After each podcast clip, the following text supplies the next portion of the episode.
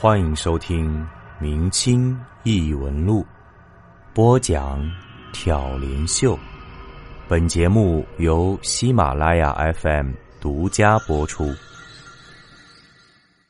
那个园子还是很早的时候留下来的，那时候里面只养了一些鸡鸭，还有一间放杂物的木屋。我把它抱到后院里，天很黑，我开始磨一把菜刀。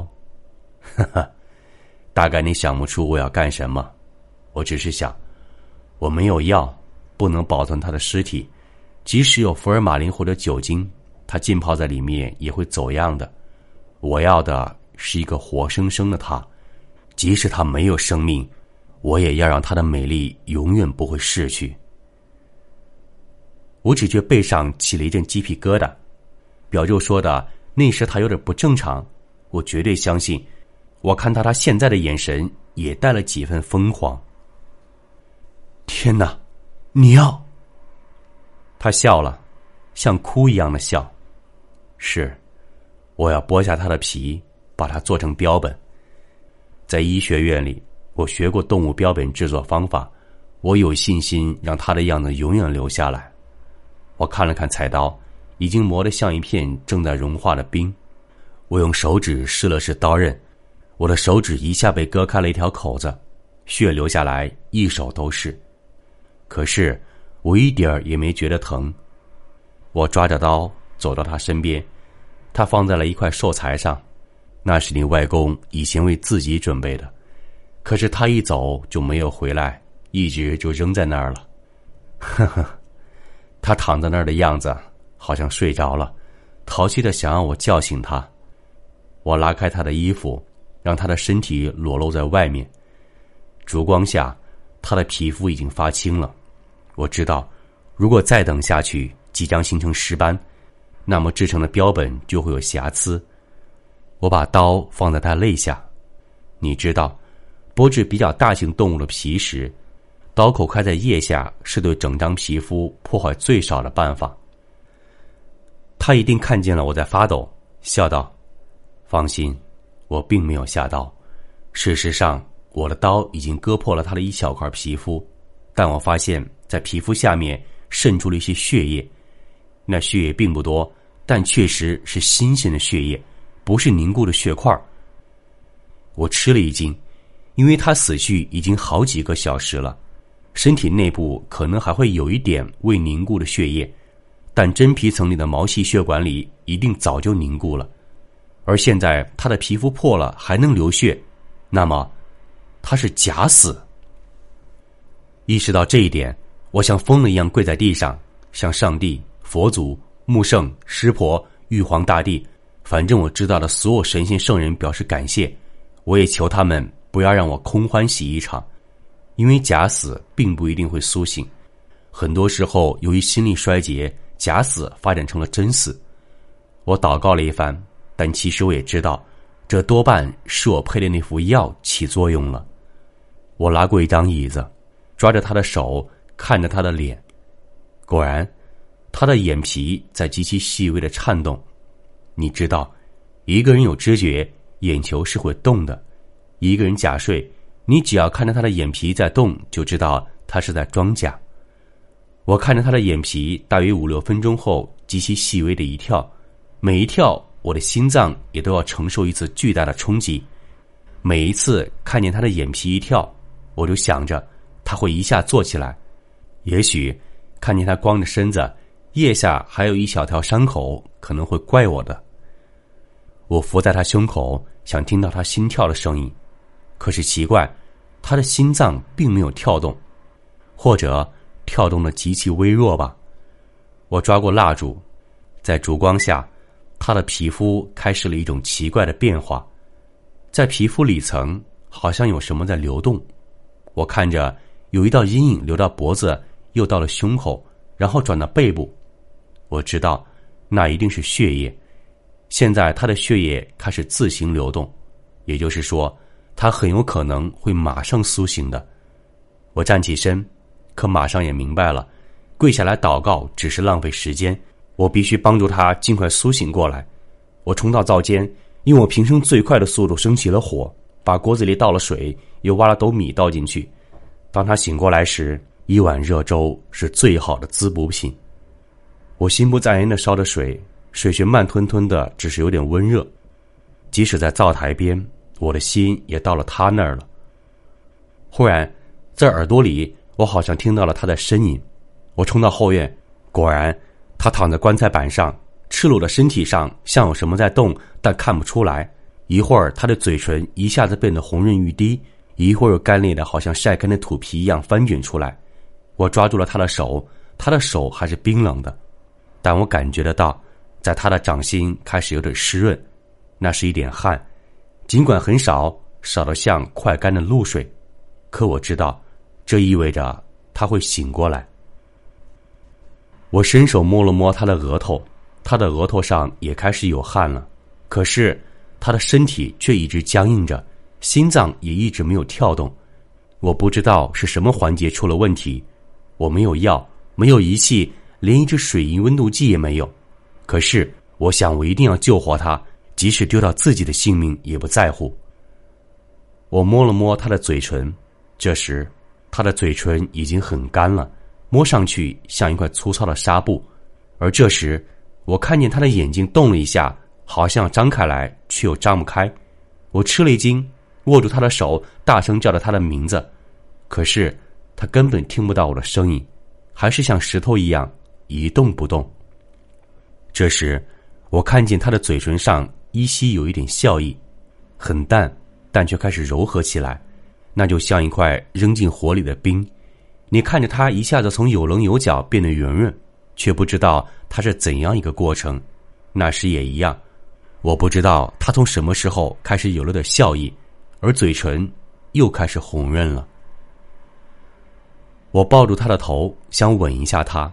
但他的嘴唇还是干硬冰了，和看上去的样子完全不同。我凑近了看，原来那点红润是血，一定是我刚才摸他的嘴唇时伤口裂开了，血流到了他唇上，而边上只是一支忽明忽暗的蜡烛，我没有看清。这时，像有一个霹雳打下，我一下明白我该怎么做了。我把手上的伤口往两边拉了拉，一些血液又渗了出来。我把手指塞进他的嘴唇，开始像塞进一块冰里，可渐渐的，好像这块冰在融化。我感到他在吸吮，而随着他的吸吮，他眼皮也跳动的更急，脸色也开始红润起来。我从他嘴里拔出手指，抓起刚才扔在一边的刀，在手指上又划了几下，马上我的手指像张开了几张嘴，红宝石一样的血从伤口里挤出来。我把手指伸进他嘴里，他的吸吮更有力了，而他身上也开始变得有点暗。我知道，在皮肤下，他的血液已经流动的更急了。他的吸吮让我的手指感到有点痒酥酥的，根本没有觉得疼。我抽出手指，这根手指上伤口已经被吸得发白，没有血了。我又在另一根手指上割了几刀，伸进他嘴里。我想。就算把我浑身的血液都给他，我也不后悔。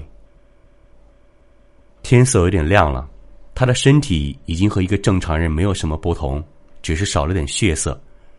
我听了听他的胸口，可是他的心脏还是没有一点跳动。我又失望又伤心。这时，他却一下坐了起来，在棺材盖上像一个女妖一样坐了起来，睁开眼。表舅一下蹲在地上，两手抱住头。这时我才注意到，他的两条手臂上横七竖八的都是些伤口，像被什么猛击了一下。我醒悟到什么，但又像有一块大石头堵住了我的喉咙，什么话也说不出。也许，那就是表舅为什么离群所居这么多年的原因吧。天还在下雨，雨下得细细密密的。二宝还在楼上抽泣。我看着柴房，在黎明前的黑暗中，那更像是魔域，而非人间。表舅，我慢慢的说：“打扰了你那么久，我也该走了。”好吧，他点点头。你也该早点出门，车子很少的。好的，我不敢跟表舅多说什么，抓了我的包裹，逃也似的冒雨出门，走了十来步远，我回头望了望，那栋大房子暗的像烟，在楼上，也许是我看错了吧，一定是我的神经衰弱又犯了，依稀有一个白色的身影站在我住过的那间屋子的窗前。到了镇上，天已经大亮了，赶早集的人正准备回家。我找了个小店，在楼下的大间要了一点豆浆油条，不是没钱到楼上买个清净，而是我有点害怕。这时我才觉得，周围的人气是多么温暖，那些汗臭或潮湿也并不太讨厌。等着送上来的时候，在楼梯口我看见有个蒲楼。蒲楼上用浓墨写着大宝的名字，大宝也在这儿吗？跑堂的把东西端上来了，我指了指那堆东西，问道：“那是谁的？”跑堂的看了看，说：“哎，可怜，那是个小贩的，他回老家里打点一下东西，寄存在这儿，回来时跟两个混混吵嘴儿，一刀子就送了命了。大宝死了，我的心头一阵凄楚。”表舅大概还不知道这事儿吧，大概也就是那天大宝回家一趟后回来就死了的。我记得我来时这小镇上就出过这么一趟事儿，看来这么个小地方治安也很差。我说：“是啊，他家里人还不知道他死了，麻烦你告诉一下他家里人吧，就在离这儿十几里地。”跑堂的笑了，同志，他家里人早死绝了。一个也不剩，他亲口跟我说的。也许大宝也有点知道内情吧，他不想让别人知道自己家里有这么一件事儿。我不再多问了，自顾自吃着。吃完了，会了钞，我准备赶早上的长途车，可是心里却好像总有点什么搁着。